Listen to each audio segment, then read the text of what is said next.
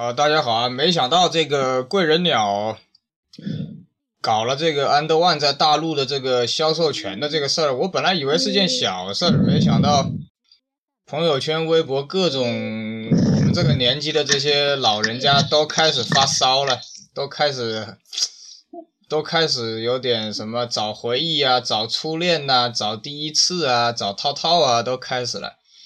呃，包括这个转发公众号推送。对，好多还还问我想复刻 哪一双？哎呀，今天妈妈桑来来来，好像我能说了算一样了。都在猜，都在猜啊！来来来，那个妈妈桑先猜一下，来，我猜啊！赶紧打电话给初恋，我操，这才是关键。我猜只能是我。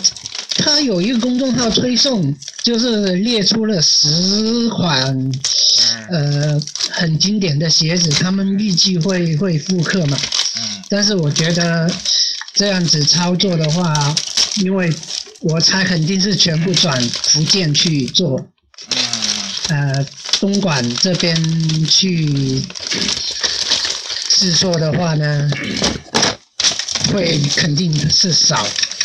但是在我看来啊，我做鞋子也做了有那么久吧，有一些东西一眼就看得出来。大家不要首先肯定是，呃，首先肯定是那个埃及法特扣篮的那一个红白的，还有其他配色会先走。嗯。再下来我就很难猜出来。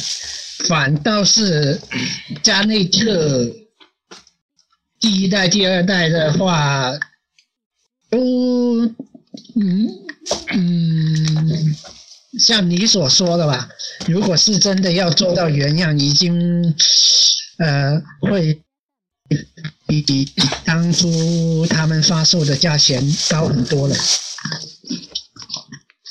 因为呃。我就不看别的东西，就那个后跟的那个 TPU 托盘啊。嗯。M1 的鞋子是从来把那一个东西就做的做到了所有运动鞋品牌的极致，它就是非常强硬的一双鞋子去加上这一个，所以。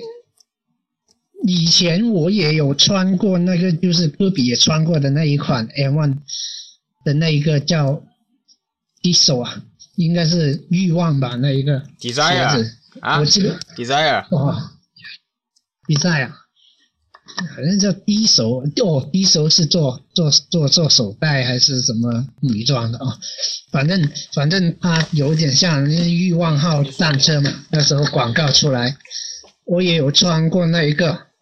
那一个之前有赞叹过二 K 四的那个后跟托盘是非常的实用。其实，M One 做这一个托盘才是做的最好的，就是鞋屁股后面的那一个，它很多经典的鞋款都 CPU 很大的一个体积的一个托盘。非常的实用，而且一下子把性能方面就是跟其他品牌做出了一个呃他们自己独特的一个优势啊，所以很多后面的鞋子都有沿用这一个托盘，一直没有摒弃过。我也有穿过那一个鞋子，后面那一个东西真的是非常的，其实它整个鞋子都偏硬，那个托盘也是。把整个鞋子搞得很强韧的样子。嗯。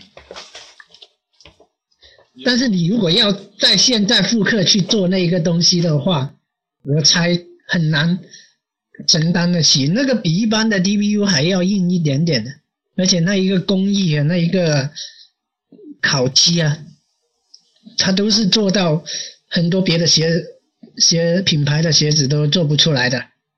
你要光做透明的，后面去烫图我的二 K 是一样的，其实也很多啊。但是要做到它那样子，有金属感又很立体。你看那个 Standing O 啊，中间还有镂空，对吧？对。那那种模具费用是非常呛的，那不是二维的上下盖起来就能做的。那好像一组模具好像有不止两块的东西，而且它模具深度也有相当的一个尺寸，所以我不看好加内特两款鞋会很快的有复刻。反倒是太极的话，这种没技术难度，沃特都做了火了一把的鞋子，他肯定是首选。嗯，对，嗯，而且分析有道理。对啊，然后他这一个呃做的这一种。就是反正后面有那一个呃两边的那一个气垫带再加那个托盘的，我猜他会很谨慎的去选款式去投量产，所以我我一方面是从从我那个生产的的的这个经验去分析，成本的限制它不会投放太多。复刻鞋，因为复刻鞋，即使他当初加内特那时候穿的鞋子拿到现在，要要国产品牌去做，也是相当的有难度。第二，嗯，就是其实复刻是不是真的有那么好卖？我们没有人敢，因为大家都在发转发推送。说很怀念怎么样？这不是我们拿钱，我们怎么说都行，对不对？嗯。如果如果贵人鸟去信这一个的话，他他不一定能做得成。说开玩笑一点讲，我们说这十款鞋一定要复刻，但是是谁会说他推十款，我们就买四五款？没有的，都是买其中一款，所以首选就是 太极。嗯，啊，这叫贵人鸟，就是在那里鬼叫鬼叫的，妈的！没做之前你们都说要买，做完了其实没有一个人买，他就他就完蛋了，对不对？我他他他也是谨慎考虑，他不会说轻易相信市场。上面或者是呃论坛或者传媒的风吹草动，他自己肯定有非常谨慎的一个考虑的。如果他是乱投放的话，我倒看不看好这个牌子。如果他非常谨慎的去投，还加一，肯定是加新款为主。我自己去认为。呃，加什么新款呢？你觉得？呃，会找新的是。设计师去做吧，我猜。但是你要想到啊，他花的两千多万买的是大陆地区的销售权，他等于说贵人鸟的老板没有没有没有整个品牌的操作。哦，整个在大陆的操作，连商标都是他在用，还是仅限大陆地区吗？呃，台湾、香港、澳门、中国。哦，大中华地区嘛，相当于。嗯，对。嗯，像像你那个新加坡都去不到，那那是那不属于了，嗯嗯，哦，整个全部是不是啊？就大中华地区的全权代表，没错，所以他就是可以自己去研发产品，自己去制定一些呃产品或者是营销路线去去跑这个东西。哼，新款它也能决定，旧款它也能拿来用，这个意思。所所以所以，我没有太太非常确定他只出复刻，他不会只出复刻的，只出复刻他死定了。出复刻能搞定的事情，就轮不到他来买了嘛，嗯，对不对？那个什么呀，呃，因为我一一二年吧，在北京还见过那个大本夺冠那一年穿的那个有个魔术铁的那双。出生万，呃，我不记名字。嗯，其实你看他就是当年他前面一节白色，后面一节蓝色那个吗？前面蓝后面白，啊，然后你看他黑色不一样除了嗯加奈特的指纹超过一千以外，其他的鞋当年都没超过一千。但是现在在做那个加内特的鞋子的话，就可能看他自己野心是怎么样。如果是可以放弃一点利润去走走这个量的话，我觉得他还是能够做到七八百这个鞋子，因为如果直接是在中国这边去运作，其实中间省掉很多代理公司的一些费用，还可以说有希望能便宜下来的。嗯，因为我们看那一个其他的品牌啊，西凯斯斯凯奇也是这个样子，大陆的公司其实也要听美国那边的。嗯，这一边上海也是安排全国的一些开店啊、销售啊、订款式的，中间多了这么多人，每个人都要吃饭呢。一个公司办公室里面十几个人，算少的也得拿四五千一个月。你说中间这个钱那你不是？说，那你说贵人鸟会把 And One 的专卖店再做起来吗？我给他呃猜一下。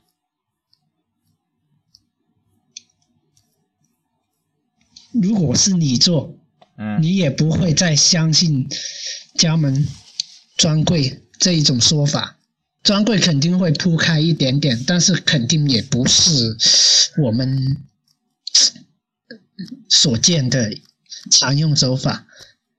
先倒马云团嘛，这个东西，对吧？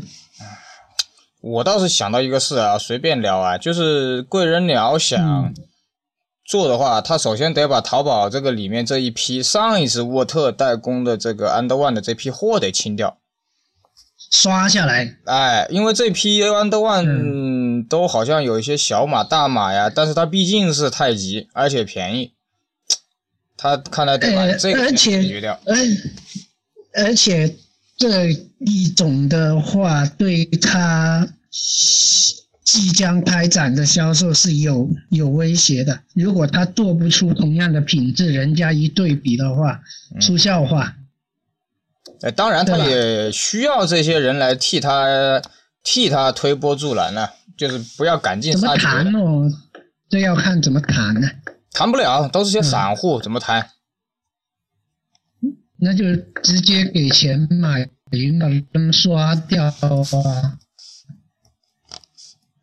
你知道现在淘宝的话，你有放宝贝上去，不代表人人都能收得掉、收得到的吧？啊，那个无才的那个淘宝店不是被淘封了吗？宝的话都知道有一个隐形降权，降权就是几乎等于说屏蔽的意思。是啊，那个无才的那个无才先生的那个不是被屏蔽，不是被不是被干掉了吗？他说他那个球鞋店的价格低于普通的嘛，他就淘宝把他干掉了嘛。对呀、就是这么黑，嗯，所以我都不做淘宝。所以我是期待，就是他哪怕不要减配吧，但是我觉得价格维持原价，或者不打折，或者稍微提点价，我都可以接受我倒是有另外的看法。啊。有有另外的期许对它产品本身，呃，减配的话我是可以接受啊，反而样子要做到，啊，就像太阳花一样，你可以接受样子。对啊，这这情怀问题，我跟你讲，它减配我可以接受。你说太极再出鞋垫不做那么好，粘死在那里抽不出来也行，没有那两片减震胶也可以，那中间没有什么缓冲技术也行，样子要做到非常的跟原来一样，那就 OK 了，别的就不太指望，也不太指望它是专门去打水泥地有多耐磨，那个倒是没太大所谓，几百块一双鞋烂了就再买的，不过关键是要穿的站脚一段时间了，能穿去打球爽一下，主要是这个嘛。嗯，买个回忆是吧？有个外表。对，没错。所以，所以说，我我很，我有点在在怀疑，是说，如果是真的单价会有些造价比较高的鞋子，它是能减配再出的话，其实还是能接受。嗯。因为当初 M One 去做起来，它品质的话会比 Nike 好一点。以前的是 M One 跟 Adidas 是最耐穿的鞋子。我，然后，但是他现在再去复刻做，也没有指望它非常耐穿，也没有说指望它会，就是怎么说，没没有指望它。非常功能好，或者是做出当初以前 M one 的那一种质感啊，那只是说你那个样子能做出来，而且一个运动鞋的品牌，你还做篮球鞋，关键点不是你推什么产品，而是是说电视直播比赛有多少人在穿。那才能决定你成败的。嗯，那也是。嗯，这这个绝对是的。你说阿迪的鞋子，其实这这这些年都是丑到吐血，丑到简直是不想看的。嗯，哎，就是一直有人在穿，然后它还能支撑得下来。但是，如果说 NBA 没人在穿的话，你是真的很难做得下去。安踏就很懂这个道理。隆多其实真的在直播里面曝光率不高，他也不是很 hit 的一个球星呢。过伤了这两年又转会的话，反正就是一直在吹。是啊，我那天不是跟你分析，你看那个腾讯直播故意搞了很多国王队的比赛嘛，上个赛季，嗯，那肯定就是为了播安踏嘛，播隆多脚上的鞋嘛。没错啊。哎，今年又去了公牛，你保证腾讯今年公牛的比赛保证也会很多，加上韦德去了，所以说这个 M One 能不能够呃做的比以前好？我猜不能，因为除非他跟以前一样这么多 NBA 的人在穿，否则他就是没有什么。关键是美国那边他管不着啊。是啊，还是得。对啊，我我一说这个点，就是很少人能看好他。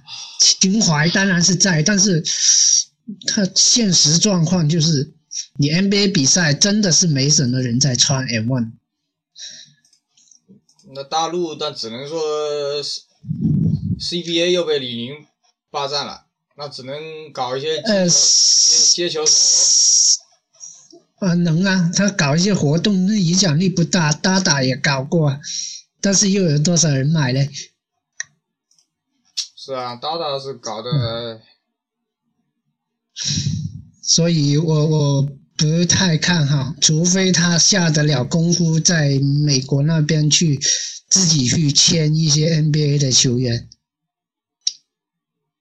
否则还也就这个样。观望一下喽，只能。对，这这也是老板没想通，人家都搞房地产，他去还投实业，有点虚的这东西。至少也是一针强心剂吧，也不知道强了谁，而且你说 M One 以前我们听就是好歹是怎么样的？关键是贵人鸟这个名字就是怎么听怎么就是很山寨的东西，他应该要淡化这个贵人鸟。不过 M One 之前一段时间已经开始，就是有有陆续的，好像会有人安排那个水军去发布一些新鞋款的设计图啊，还有新鞋的实物啊。什么太极山呐、啊，其实有预感它会有有新动作，只是没有想到最后是是是直接全盘大中华这边卖给贵人鸟。其实我为什么只买太极啊？就是一个是便宜，一个是卡特的那一次扣篮，再就是当年安德万的很多设计，其实我是我是不喜欢的。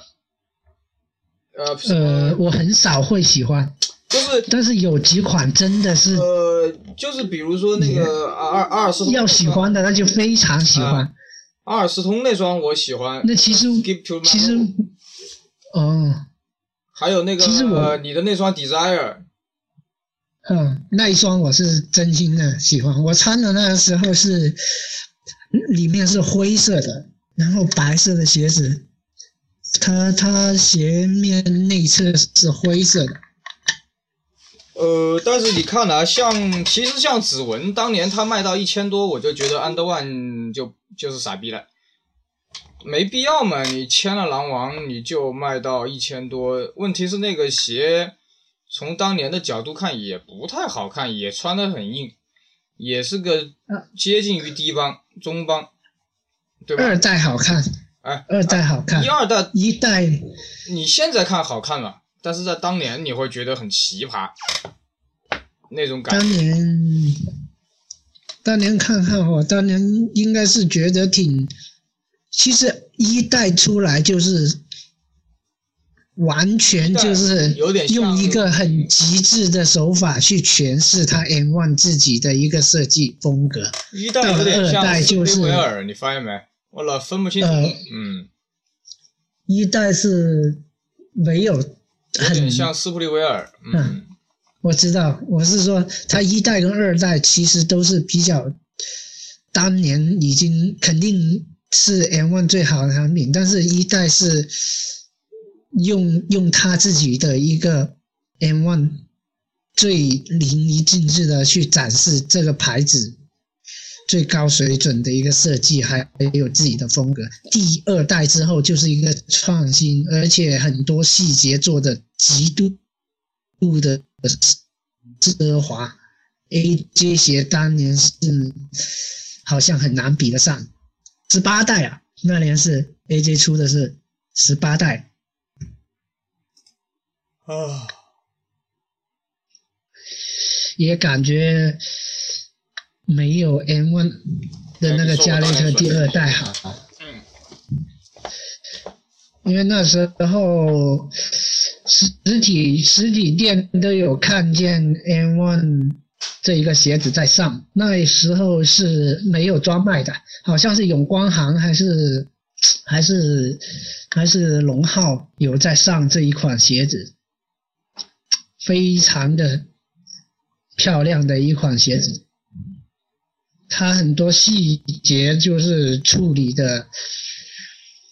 好像是没有见过鞋子能能够有这么多呃镂空啊，还有它后面的那一个 TPU 的托盘也是做的比以前的那个鞋子精致很多，而且当时前脚趾头那一片的话，那一种反光的材料用在鞋子上第一次见。所以，我我觉得加内特两双鞋是真经典，但是要复刻也是比较难的。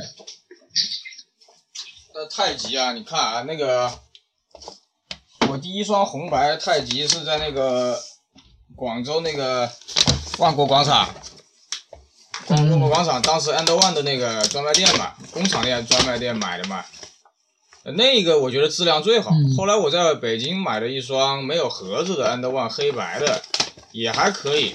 呃，但是这一次我是前两个月买的那个全黑的那个 And One，就是鞋垫变成那个有避震胶的，也不是说不好啊，它整个脚感就变了。嗯啊。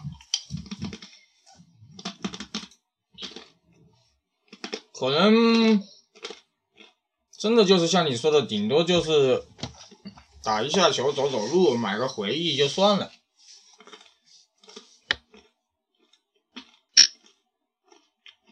那个红白红白太极，我记得还打了一年，当年还能打了。但是是这个每每一次复刻，他可能安排会做的不一样。红白的太极我也穿过一双，真的。红白的还能打，我跟你说，到了黑白，到了黑白，大概只打了三个月吧，就塌了。都啊，假的。所以这双黑的我可能，所以这双黑的我可能很可能。我就不打球了，黑的我就拿来走路了，可能就是。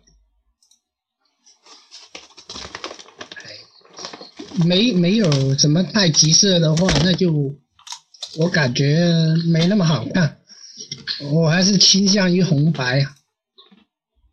嗯。不过见过最漂亮的配色就是卡特有一双是黑紫色的，还有另外一双就是现在那个代言人呢。安踏头号球星，现在那个史蒂芬森，在步行者时候那个黑黄的，黑黄色我倒是挺喜欢买，嗯，如果他出的话我会买，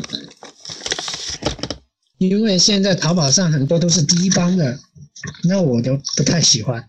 对啊，嗯。那低帮就是那个设计好像被破坏掉一样，我我是这样的感觉。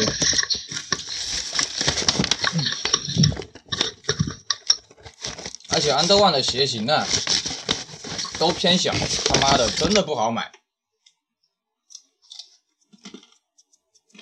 偏小，如果是 Nike 穿四十二的话，买 M1 应该是要买大到四十三。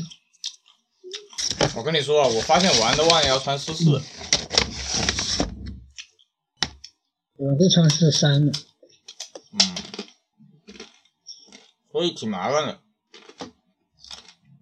而且前两年我还受骗了，我操，在网上买了一双两百六十八的红白太极，现在还在家里摆着，我打了三场球就不想打。然后跟那个脚踝那个地方直接割破了。嗯。而且而且现在的那个反的 M1 的话，就是它好像用料没有那么好。AVA 鞋垫穿来打这个球的话，脚下热的要死，真的是非常的热。我是觉得贵人鸟既然花了两千多万，这个老板就要自己亲自抓。就像我刚才修那个皮盆那个红色大耳，呃，你们大家可以去淘宝上看一下那双鞋有多贵。嗯，真的是，如果你不是真爱的话，我觉得你你还不如不花两千多万。真的是这样。我猜。不是真爱吧？他可能估计那是生意，他估计还是请人来搞。我看，估计贵人鸟的老板自己应该不太懂。我看，估计也是从你们那种小地方做做做做大，就是那种福建啊、东莞啊这种地方啊，可能也是这样做出来的。你看贵人鸟现在。东莞倒是少，因为福建那边是满街上都是这一种。哎我我印象中在福建那边，以前在那边设计室里面去做，就刚毕业出来嘛，啊在那边、哎，你把那个帖子再给我看一下，你把那个帖子就是那个什么最应该复刻的十双，你再发给我看一下。我不知道找，我不知道飞哪去了那个帖，查那那小林朋友圈也有发，今天早上。啊你手机放一下。嗯，啊，哎呀，微博上吧，微博上有没有？微博上没看见，我这边网速只能嗯支持 QQ 语音，再打开微博就卡了。哦，就是我这几天在看一部日剧啊，我就说一下《归人鸟》，其实很多事情都是一样的。呃，我昨天晚上其实在想，如果我有一天有机会去做路演，做跟那些投资人讲话的话，其实我觉得我不会讲我有什么投资计划。我昨天晚上其实有很多次我都在想，可能不久的有一天我真的会。呃，穿着可能是穿着西服，有可能穿着也就是全身运动。我可能会穿一双圆脸羽人，或者穿一双圆脸皮盆鸳鸯，可能我就会上台。呃，我不会讲我有什么计划，我想讲的是，呃，万事同理吧。我也许会说，在座的各位都是有钱人，那么有钱人估计也有二进宫、三进宫，或者没结婚的。那么呢，我觉得我我其实觉得可以从这个离婚的角度，我来跟大家聊一下，包括这些事情。因为这两天看那个日剧啊，其实日剧它为什么我喜欢看呢？它因为你看大陆的这些什么香港的什么台湾的，还是在讲爱来爱去啊，什么抗日打鬼子。你看日本它的日剧，它细分，它那个日剧就是讲的一个卖房子的，就是讲的房屋中介。他说：“这个房子对于人来说，实际上我卖的不是房子，而是我要替你搞定你的一后半辈子，要解决你的人生问题。所以你看，在那那个日剧里面的意思就是说，这个房子能解决你最大最大的你的人生问题，或者是说你的心魔吧，解决你的一个心魔，这个事情就好办了。”他，你看那个日本有很多那种，我们中国叫啃老族，日本叫宅男，可能还不叫宅男。日本有一种男的是几十年、十几年不出去工作，就待在。房子是解，嗯，那个人他就是说他老爸老妈也快也也活不了几年了，就说要卖房子换个小房子，剩下的钱给他，怕他饿死了嘛。那个卖房子的最后帮他解决了这个问题，而且那个人也通过这个换房子，就是卖房子的这个事儿，自己出了本书，反而有钱了。电视台来采访，所以我觉得一个人呐、他一定要有一个目标，也不能自己荒废自己吧。还有就是怎么？对，就是说你这个人，任何人都不可能荒废你，只有你才能荒废你自己。你永远不知道自己的潜力有多大，很多人这辈子就是很难跨出去那一步。就像你跟我说的，你说你也想修鞋，问题是你永远跨不出去那一步。我也想做个球衣，我也永远跨不出去那一步。很多人永远就是跨不出去那一步。所以有一天，当我面对天使投资人，或者面对各种大老板，或者怎么样的时候，我真的会说：各位的人生中，为什么你们会有今天？你们一定是跨出去了这一步，或者是你人生。有什么重大转折？真的是这样，所以你才会有你的今天，你才会有你的人生目标。你再回头看这些事情都不是事，真的是这样。而现在我们大陆这一行，他我我也是，啊你你这个话说的。嗯，我我我我认认同你这句话，真是有重大转折才会逼你去做重大决定。嗯嗯，嗯，你说呗，你有啥重大转折？哎，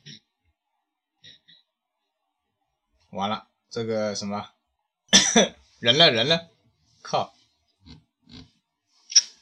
不过这个是愁，但是我真的，但关键是最近也有在想，就是说，人在这里，呃，是房这房子的事情，你对吧？就是我们因为我们中国的中介，他永远他永远不会想到嗯。我卖房子是是现在就是跟家里住一起，早也出现，比如说去，嗯。对不对？嗯，中国的卖房子就是我把哎房子卖给你拉倒，这房这这房子，其实有些人买来也不知道。干嘛，对，哎，他这个他这个比较嗯。比较深深度啊，他这个比较深度，增值啊，这安全感的问题。嗯，所以很多事情啊，就是我我我也没没有嗯是嗯是哎不行不行，好卡，等一下，嗯，看一下。好好好，刚才那个网络不好，来阿星接着说哎，我我今天早上才听说过高晓松，他说点根烟啊，一说房子就，就要脑就要颤抖一下是吧？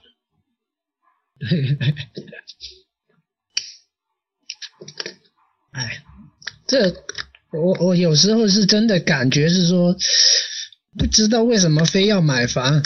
我一另外一个朋友跟我讲的，他自己是做房地产中介里面做的，有好几个人就是付了全款去买买的，最近买房买的特别疯。嗯然后他说有个人好像是两百多万买了一套房子，然后又因为碧桂园在这边好像别墅才九万八，不九九千八，嗯，刚好差不多一万多一点点一个平米别墅啊，小的独栋别墅啊，哈、嗯他说买的话就是差不多三百万，装修又装了差不多三百万，结果高兴了，但是其实回回回家也没多长时间，一个星期才回一两天晚上。我说那弄到这样有意思吗？就是完全就是防止养女人呐、嗯，我我就发觉身边所有最近在置业的这一些朋友啊，哈，嗯就是买房上车的，广东话就是俗话就是买房上车，香港那边传过来的。嗯嗯，其实主要解决的是什么问题呢？就是那个女人安全感的问题。嗯你说如果如果如果像我跟你这样子，但是再再退一步讲，搞不好哪天我也离婚了嗯嗯嗯，反正你老婆不听这个话，不听这个节目，嗯嗯！你有本事朋友圈转发你有本事朋友圈转发这个节目，嘿嘿。没这个本事，没这个本事，这这怂了。怂了，嗯，就是就嗯，就是搞不好哪天就真的是单身一个人，又有一点事情在手上做，能顾得上自己生活，我肯定也是觉得租房没所谓。你说住什么房子有有什么意义吗？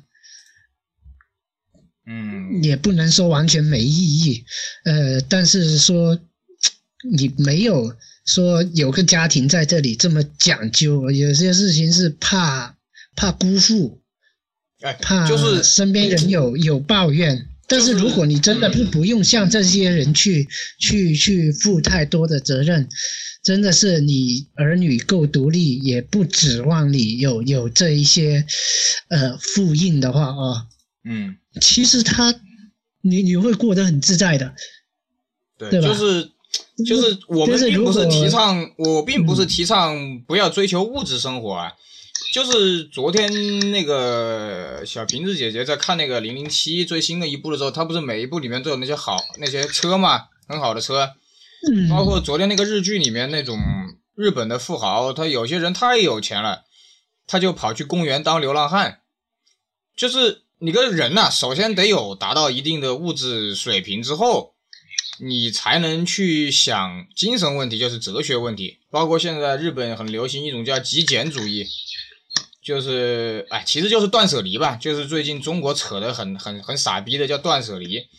你一个人真正是做不到断舍离的，因为你要按照真正能做到断舍离的，可能就只有释迦牟尼了。你能放你能放下你的小孩吗？你能放下你的老人吗？我这几天我奶奶前两天那个淋巴肿大，吓死我了，他妈的，吓得我那天吓得我那天早上就傻傻逼了一早上，啥事儿不能做。今天早上我我跟你讲住院嘛，今天打个电话过来。虽说是上有小，就上下有小上，就是上有老，但是其实真正最放不下的是那个老的。对，小孩有时候还真的能不管一下，老人家做不到的。是啊，我奶奶把我带大的嘛。你关键是自己受过恩惠。对啊。那那小孩就是你还能狠下心让他自己。妈的，昨天我奶奶总是说，老人家就我奶奶总是说说做不到。他妈的，当年我去新加坡，当时还给他写了个欠条，他说他。把他当年什么什么钱，什么拆房子的钱还是什么钱，反正就是写了个欠条，说我欠我奶奶多少钱，什么我去新加坡读书，就是他们还是老观念，你知道吧？就是他们那一代，就是因为我伯伯是第一代老三届，后来第一代出国的嘛，因为当时规定是一定要回来，结果发生了天安门事变之后。全世界就把所有的中国留学生就敞开大门，说你们可以不回大陆了。所以我不知道之前节目里面说过没有。实际上，天安门事变有个很恶性的结果，就是它推迟了中国大陆的发展，一直到人才不回流。本来是说好的你要回来的，结果天安门事变一九八九年一搞，推迟了十年。你看上海的飞飞速发展，实际上是在九八年、九九年，就是各种人才回来的时候。九九年、九八年才开始，所以你再说这件事的话，这期节目又不能播了。我看，我是觉得我们的政府应该应该从这些问题中学习到，从这些问题中学习到。所以我也希望李光耀那本书里面预测的是对的，中国会越来越好，而不是我们一天到晚说的是早日移民，那么这个民族就没有希望了。所以。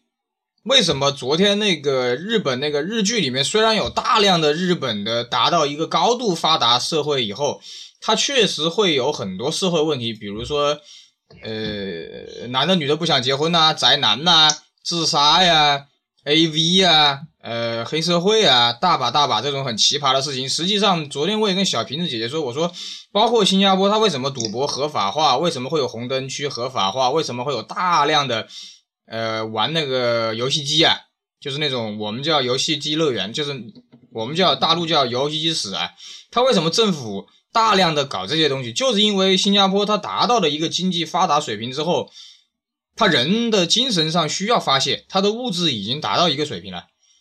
是有时候需要发泄。哎，所以我说的是，我我家楼下小超市门前有一部街头霸王。我有时候收工之后也过去打两块钱。对，就是，嗯，你现在人做不到，做不到释迦牟尼。你包括泰国信佛吧，泰这次死的这个太皇，当年上位就不正。当年这一次这个八十八岁的泰王上位是把他哥哥干掉了，然后他的儿子又是黑社会，所以泰国这一次的皇位继承是个很大的问题。哪怕泰国是个佛教国家，也存在这个问题。真的是，我们去泰国旅游，那个那个当地人跟我们讲嘛，说这个太皇虽然好，但是他是把他哥哥干掉上位的，就跟雍正，你说雍正到底篡位没有？对不对？你说朱棣到他他算什么？明成祖朱棣，你说他妈的宋宋那个什么，宋朝那第二个第二个皇帝赵匡胤他弟弟到底把赵匡胤干掉没？对不对？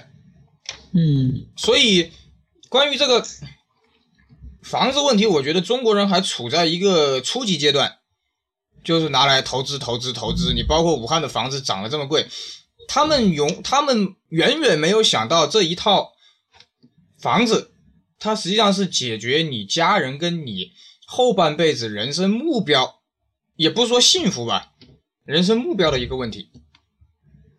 你可以，就像他有各种各样人嘛，他说有那种各种各样人，各种各样的社会上的人，为了一套房子买卖房子，哎，包括那个大富豪，他当流浪汉，后来那个人给他推了一个三亿日元的一个房子，那个别墅可以看到富士山的，你知道那个人为了什么才买那个房子？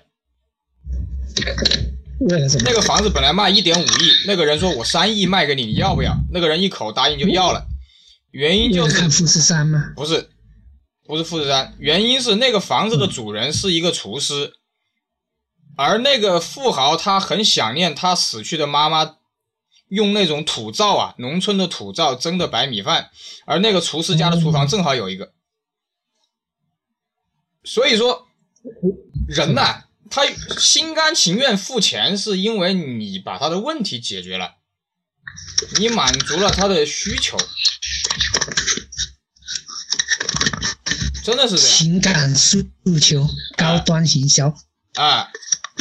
你没话说，一点五亿的房子，他直接说我卖你三亿，你要不要？那个人说要，很感激他，还很感激那个那个卖房子的，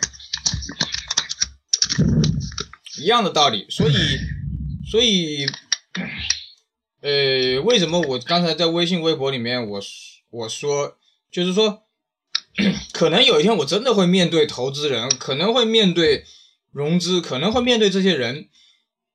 但是我说，老子也可以不要你们，老子不要你们，我这辈子也能活，因为修鞋这个手艺修的越久，就跟他妈医生开刀一样，对不对？我这个，观点，哎。其实我跟你也是一样，嗯。但是我我没有遇过什么天使投资这么大的，但是地方上面，呃，就是比较小的也有这么样子谈过，也是这么样子的一个态度去面对，呃，投十万呢、或者是我有现成的渠道，反正他手上有你想要的东西，那些人都是很会想的。嗯，他他其实都知道你缺什么，他会首先抛这个条件出来，但是实际上最后大家稍微合合合作起来，可以预想那个效果不是你自己想要的那个效果的，所以我也是这样子想，我靠我自己也能活得下来，对，你反说正这你说你给我一个亿，乔布斯该有钱吧？他也抵不过胰腺癌。我爷爷也是胰腺癌去世的，所以我很了解。你哪怕所以给乔布斯当初，我说给你一个亿，你不要吗？对呀是这个意思吗？嗯，你说你给我一个亿，还不如我听到我奶奶身体检查没事。乔布斯他妈都搞搞不赢胰腺癌，对不对？嗯，对啊，最最近我我我老婆也一直在训我，那搞得这么晚，我我所以这两天晚上都有特意出去打一下球，就感觉身体健康还是比较重要。嗯，再忙也去打一下球，自己一个人投一下篮篮也好，出出汗是舒服很多。嗯，哎说着说着就是又养生篮球了。养生养生养生啊！穿着 Under One 的太极投个篮拉倒，我穿安踏，好吧？安踏。嗯，是啊，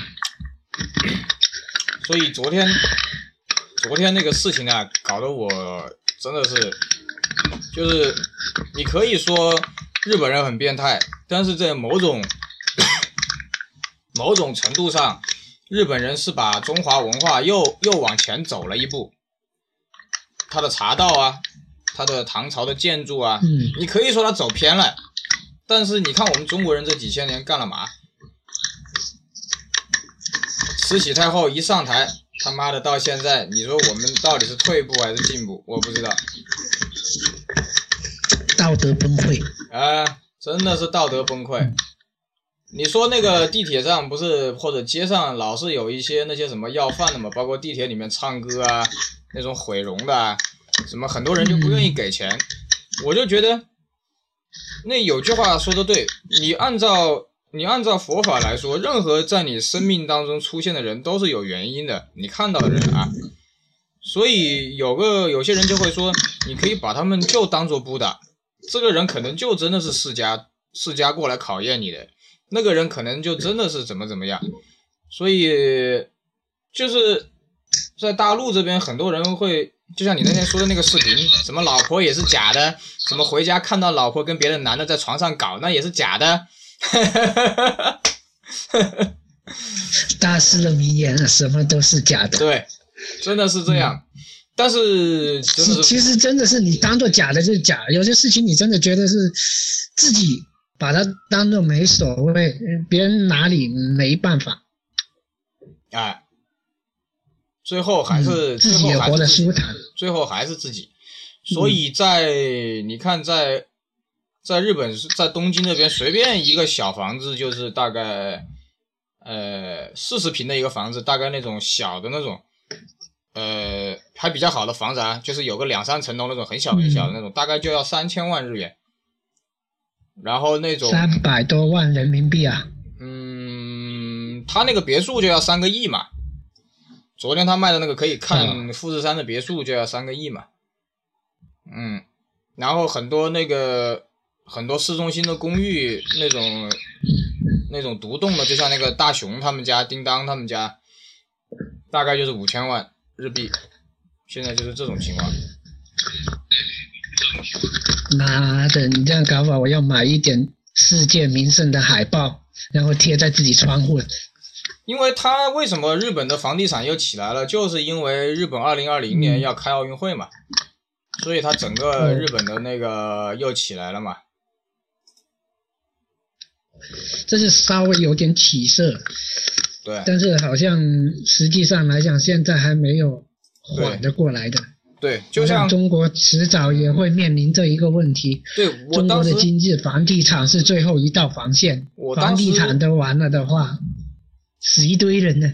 对我从来不会，包括我当时从新加坡回来，很多人，我当时武汉的平均房价才一千出头，然后呃江就是武汉长江边那种大概两三千，很多人就说贵，我说你他妈看一下新加坡看，后来都他妈后悔，我说这个没多贵，我操，现现在那鸟人吹的比什么都那个一样，做房地产的。